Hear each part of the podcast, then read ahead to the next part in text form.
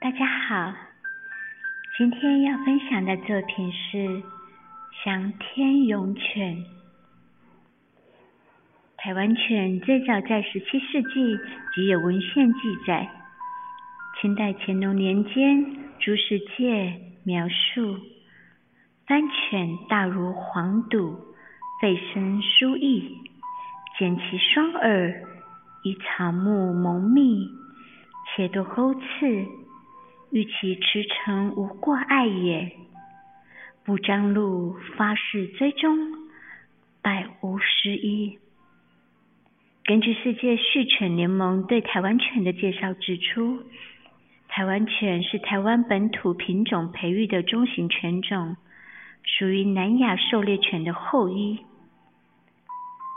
在台湾清治时代，因由台湾原住民饲养而被称为番犬。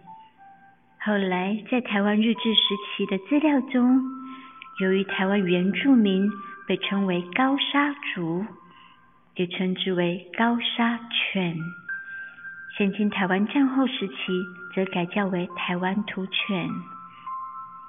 台湾犬的特征有立耳、镰刀尾，还有帅气的高岗腰。一三零零精品瓷器作品，以台湾犬勇敢、忠心等特质为设计发想，历时三年完成的军事巨作。很多人问，为什么一三零零的作品常常会出现翅膀呢？对此，沈总监表示，翅膀是隐喻人有一双无形的翅膀，能朝着自己的梦想去飞翔。象征人是能拥有无限自由的。